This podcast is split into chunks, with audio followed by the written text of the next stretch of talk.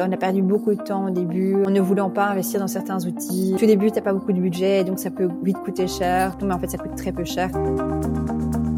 Le, secteur alimentaire, c'est un secteur passion. Hein. C'est tellement réglementé et c'est de plus en plus réglementé que si tu n'es pas passionné, je, n'invite personne à, à venir dans ce secteur. Bonjour à tous et bienvenue dans Plugcast, le podcast dédié aux enjeux de la digitalisation en logistique et retail. Je m'appelle Maximilien et je propose ce podcast dans le cadre de PlugNotes, une solution qui permet aux PME de digitaliser leur flux opérationnel sans développement informatique. Je reçois chaque mois un entrepreneur inspirant lié au monde de la logistique, du retail ou encore de la production, qui viendra partager son expérience vis-à-vis de la digitalisation, ses conseils ainsi que ses projets pour l'avenir. Dans ce nouvel épisode, j'ai le plaisir d'accueillir Amélie Descartier. Bonjour Amélie. Bonjour Maximilien. Issu d'une famille nombreuse de 5 enfants, tu as commencé des études d'ingénieur de gestion à Namur. Tu as également étudié à Bruges, Gand, Barcelone ou encore en Argentine.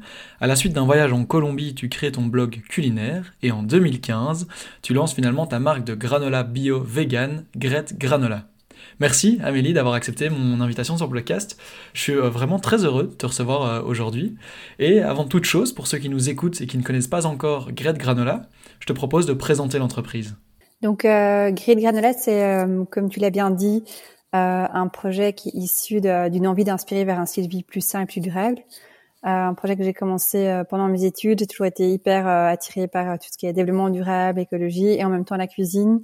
Donc, c'est un peu le projet idéal pour combiner ces deux passions. donc, ce que nous, on essaye de faire au quotidien, c'est donc, à travers des produits comme euh, le granola, mais maintenant on a aussi des pâtes à tartiner qui sont toutes euh, bio et sans gluten, d'inspirer les personnes à plus cuisiner, s'intéresser à l'origine des ingrédients et euh, donc voilà de aller vers un style de vie plus sain pour se sentir mieux. Donc voilà, ça c'est un peu euh, l'idée. Bon, je rends compte que c'est quand même à petite échelle qu'on peut faire ça. donc voilà. Et donc aujourd'hui, Grid Granola, c'est une équipe de neuf personnes. on vient de déménager notre atelier à Bruxelles, à Aaron, donc derrière le Décathlon des Verts. Euh, précédemment, on était à Kortenberg. Donc voilà, c'est vraiment un choix euh, de faire la production nous-mêmes. Ok, donc vous produisez en Belgique et vous distribuez exclusivement en Belgique aussi? Alors, principalement en Belgique. Euh, donc on a des clients bio et retail. On fait beaucoup de, de vrac, comme par exemple de Barn, Farm, Sequoia, BioStory. on livre aussi en vrac à des magasins. Puis on est présent dans un grand nombre de euh, petits magasins bio, épicerie fine et chaînes bio, comme par exemple euh, Bioplanète ou Sequoia. Euh, et alors, par rapport, euh, on a aussi du retail plus traditionnel, comme par exemple littérateurs, euh, Deleuze. On le voit en ligne aussi, euh, via eFarms, Caisse Demi, notre propre webshop, et via des plateformes B2B, comme par exemple Encore Store et OrderChamp, qui, là, nous permettent d'aller atteindre des clients à l'étranger. Et tu sais plus ou moins du coup la proportion entre le l'e-commerce, que ce soit via des, des, plateformes partenaires comme Casidomi et le et le retail physique?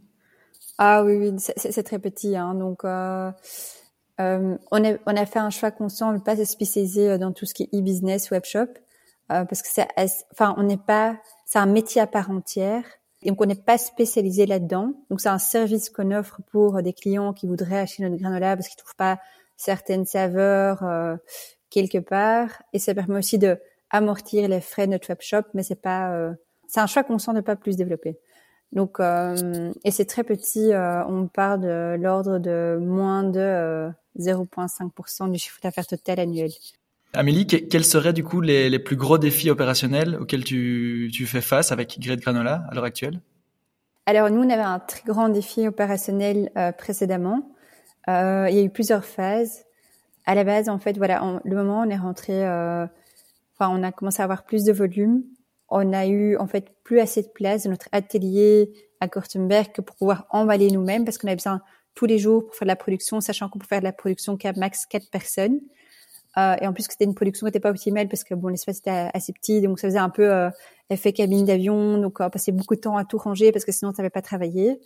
Mais en même temps, on n'avait pas les fonds pour déménager et euh, pouvoir investir notre propre machine d'emballage. Et c'est que après euh, deux années avec un volume certain qu'on s'est dit bon voilà là on va chercher euh, un bâtiment pour donc donc ce qui s'est passé c'est qu'on a externalisé notre emballage vers plusieurs sites et on a aussi externalisé du stockage. Donc on est sur un modèle plus flexible avec des, des coûts pas mal variables. Donc maintenant on a décidé que pour des raisons économiques et écologiques et surtout pour aussi du gain de temps, on a décidé de réintégrer l'emballage chez nous. Donc c'est ce qu'on fait depuis une semaine. Donc là on a déménagé l'atelier, donc la production du granola euh, fin novembre. Le challenge là-bas, c'est de former nos ouvriers existants.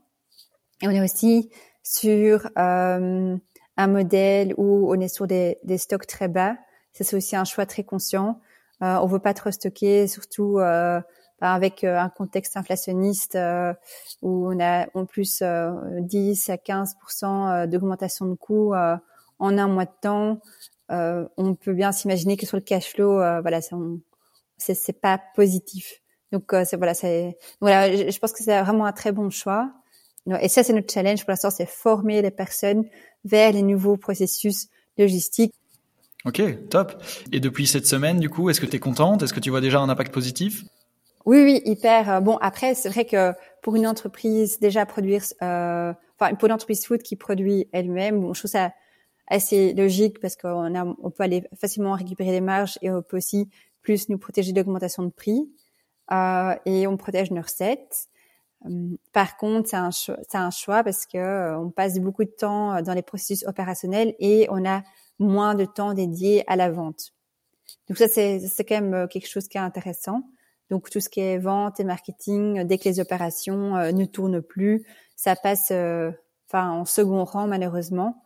Euh, par contre, je trouve qu'on a une bonne équipe, donc là, on arrive à, bien euh, équilibrer. Et donc oui, on est très content des déménagements. Je pense que c'est un beau challenge aussi euh, pour l'entièreté de l'équipe. Et dans cette équipe de, de 9 personnes, combien de personnes sont dédiées aux opérations et combien plutôt au commercial?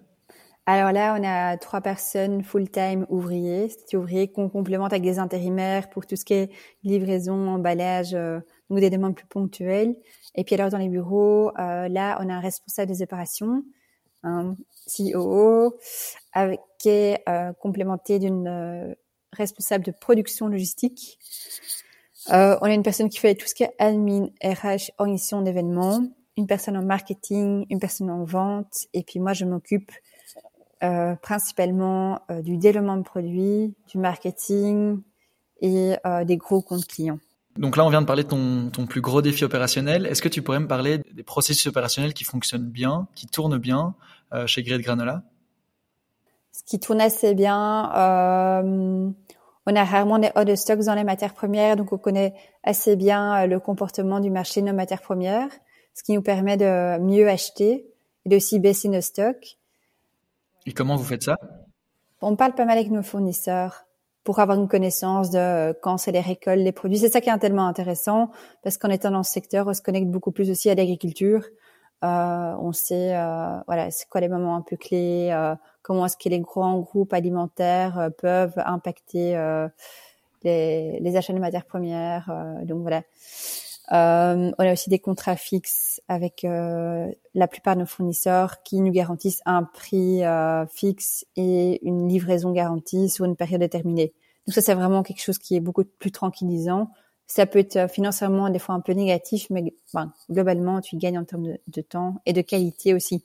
Parce que c'est ça, il faut... Voilà, je pense qu'en termes de qualité, on est très doué aussi, euh, dans le sens où on, fait euh, on est certifié bio et euh, donc la base euh, HACCP. Donc ça, c'est la base, c'est la base de certification alimentaire euh, pour notre secteur. Euh, donc tout ce qui est traçabilité, qualité, rappel produit, ça vraiment on est au top parce qu'on produit tout nous-mêmes et on tout est bien enregistré dans un ERP. Lequel? On travaille exact. Ok. Ouais, ça ça mène au point suivant dans le sens où il y a aussi euh, un volet euh, de processus de vente, démarchage qui peut-être un peu moins intuitif, moins euh, apprécié par la team commerciale, mais bon voilà, on, fait avec l'ERP parfait n'existe pas. Et comment vous faites pour assurer une, qualité, un suivi de qualité qui est, euh, qui est au top, comme tu dis? Et puis, comment vous arrivez aussi à, à que tous vos lots garantissent les mêmes standards?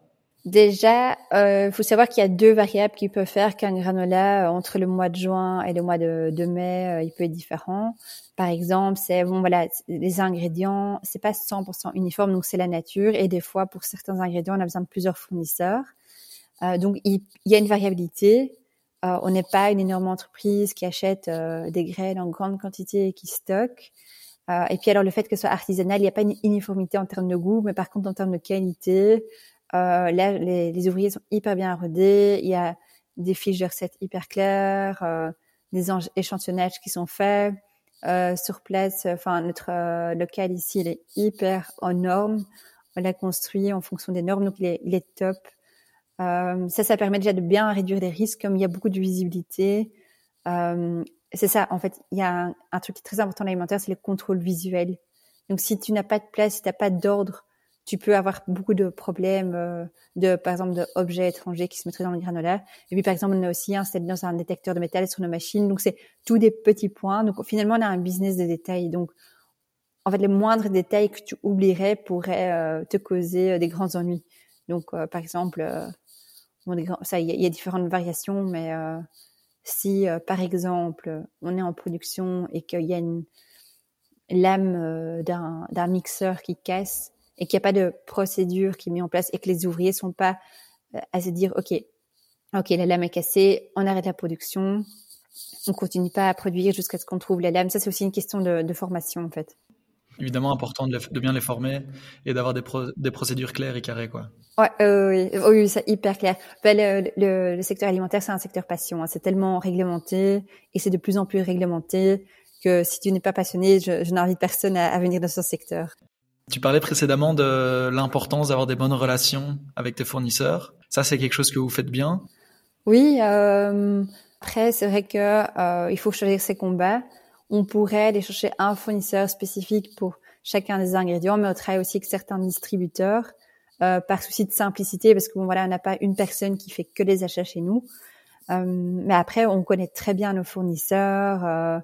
On les invite chez nous, viennent voir la production, on leur envoie des échantillons. Euh, donc voilà, on les voit à des foires. Euh, on, connaît très bien nos fournisseurs et c'est aussi euh, un des points chez Ingrédients c'est la transparence. Donc c'est savoir d'où viennent les ingrédients, la qualité, les fiches techniques, les certifications. Donc oui, c'est très important. On n'achète pas n'importe qui. et si on a des doutes, on change.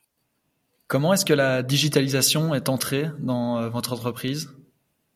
En fait, assez rapidement, euh, bon, à petite échelle au début, quand je commençais à avoir mes premiers granolas, c'était sur un Excel. Hum, la digitalisation, c'est plus qu'on a gardé les données depuis le début. Donc, euh, on a une évolution des ventes qui est, qui est très traçable par saveur. Euh, un gros euh, changement, on a travaillé avec Team Leader pour la facturation après, je pense, un an et demi.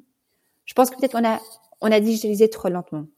On a perdu beaucoup de temps au début. Euh, en ne voulant pas investir dans certains outils, euh, parce qu'en ne pensant, enfin, au tout début, t'as pas beaucoup de budget, donc ça peut vite coûter cher, euh, des plateformes de facturation, mais en fait, ça coûte très peu cher quand on regarde le, le, le coût de d'emploi, donc euh, il faut certainement investir. Après, il faut bien choisir si on part dans 10 000 abonnements aussi, donc. Euh. Et qu'est-ce qui a été le déclic?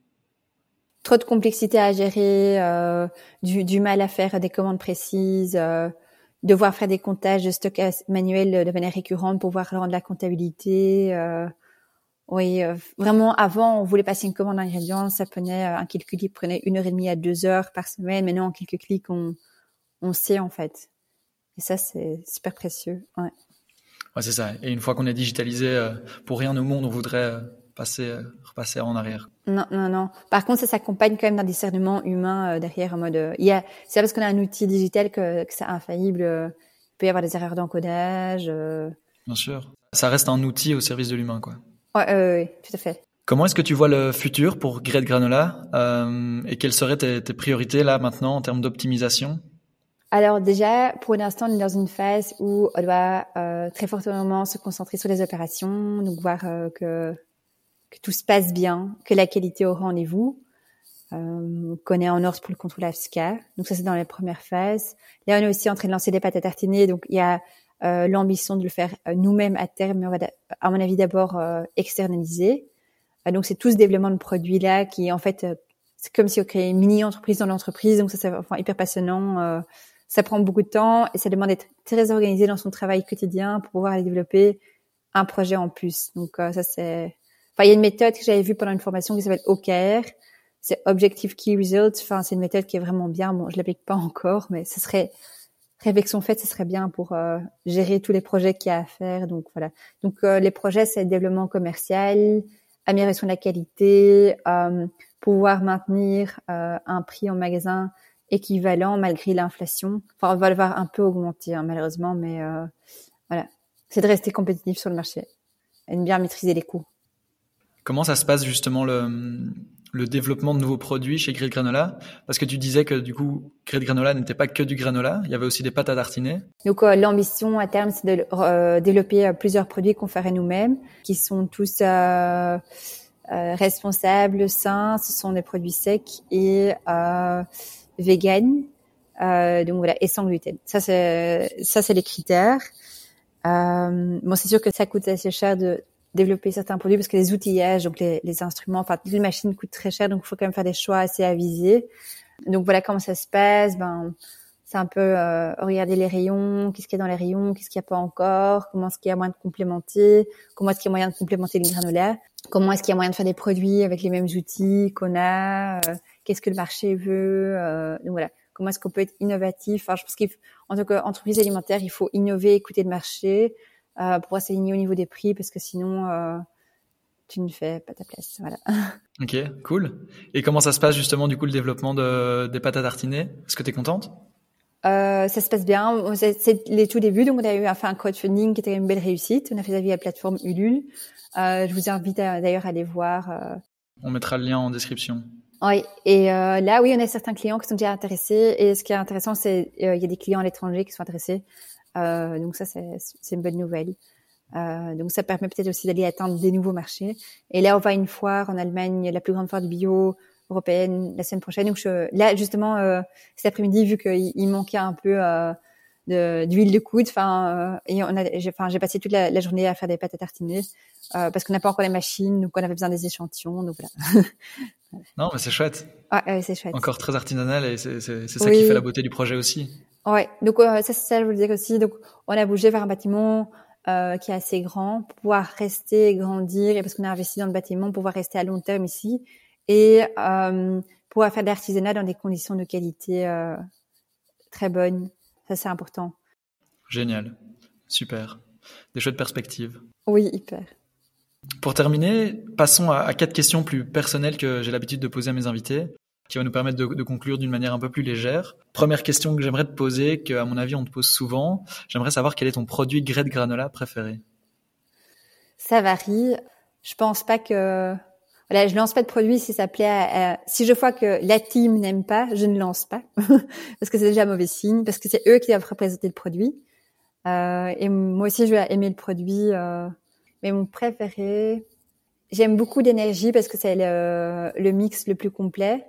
Euh, mais c'est aussi le, la recette que j'ai le plus travaillée. Euh, pendant près d'un an, je l'ai améliorée. Euh, et c'est aussi la recette qui, qui m'a permis de lancer Green Granola. Donc, émotionnellement, j'aime bien cette recette-là. Et au niveau du goût aussi, j'aime beaucoup le, le pomme cannelle et le dream, du coup. Et le chocolat framboise. Et j'aime quand même beaucoup aussi la, la patate spéculoos spéculoos qu'on a lancée. ça, ça, fait quand même beaucoup. oui, ça fait beaucoup, donc j'aime tout, mais je varie parce que voilà. Ok. Mais j'en mange encore tout le temps. C'est bon signe. Euh, oui. As-tu un, un, livre en particulier qui t'a marqué? Là, je lis un, un chouette livre euh, que j'ai lu lentement et longuement. J'essaie de, de, relire parce que j'aime beaucoup lire chaque soir, mais donc je lis euh, 4-5 pages. Euh, c'est un livre que j'ai reçu parce que je me suis fait coacher l'année passée euh, en développement de, enfin, développement d'entreprise, euh, comment gérer la croissance. Et c'est un livre sur la vulnérabilité euh, que j'aime beaucoup. Euh, ça parle du coup de, de, masques que certaines personnes sont amenées à porter ou qui doivent, et qui pensent qu'ils doivent porter. Donc là, je vous invite à lire. C'est, un livre de Brené Brown, euh, qui est euh, une psychologue américaine et que je trouve c'est un livre qui permet de, d'alléger sa vie pas mal, euh, d'enlever les fausses croyances. voilà, c'est plus un livre de développement. Euh, sinon, oui, j'ai beaucoup aimé Harry Potter. c'est un peu classique, mais c'est quand même euh, un des livres, euh, enfin des séries que j'ai dévorées euh, étant plus petite. J'aime bien tout ce qui est imaginaire, fictif. Trop cool. Quel serait ton lieu favori pour te ressourcer? Déjà, en tout cas dans la nature. Montagne ou mer, je ne sais pas. J'aime bien découvrir un nouvel endroit, donc je n'ai pas de, lieu favori, mais j'aime bien aller, découvrir de nouveaux endroits, donc euh, et de plus en plus euh, proche euh, de chez moi. Et finalement, quelles sont les personnes qui t'ont inspiré ou qui t'inspirent encore aujourd'hui?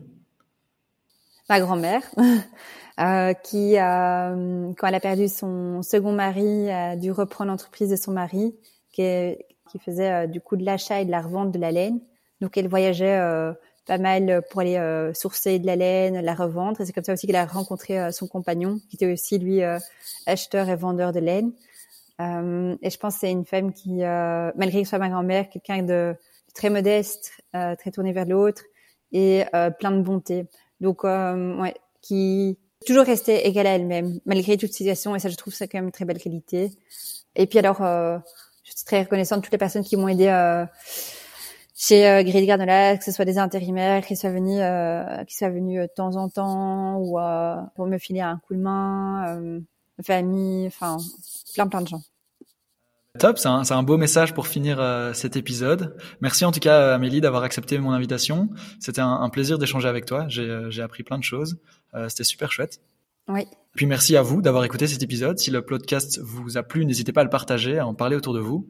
Et moi, je vous retrouve le mois prochain avec un nouvel invité. Merci et à bientôt. Merci. Si vous voulez en savoir plus sur Plugnotes, je vous invite à jeter un œil à notre site web plugnotes.com. On accompagne des PME de secteurs très variés dans la digitalisation et l'optimisation de leurs processus opérationnels. À la prochaine.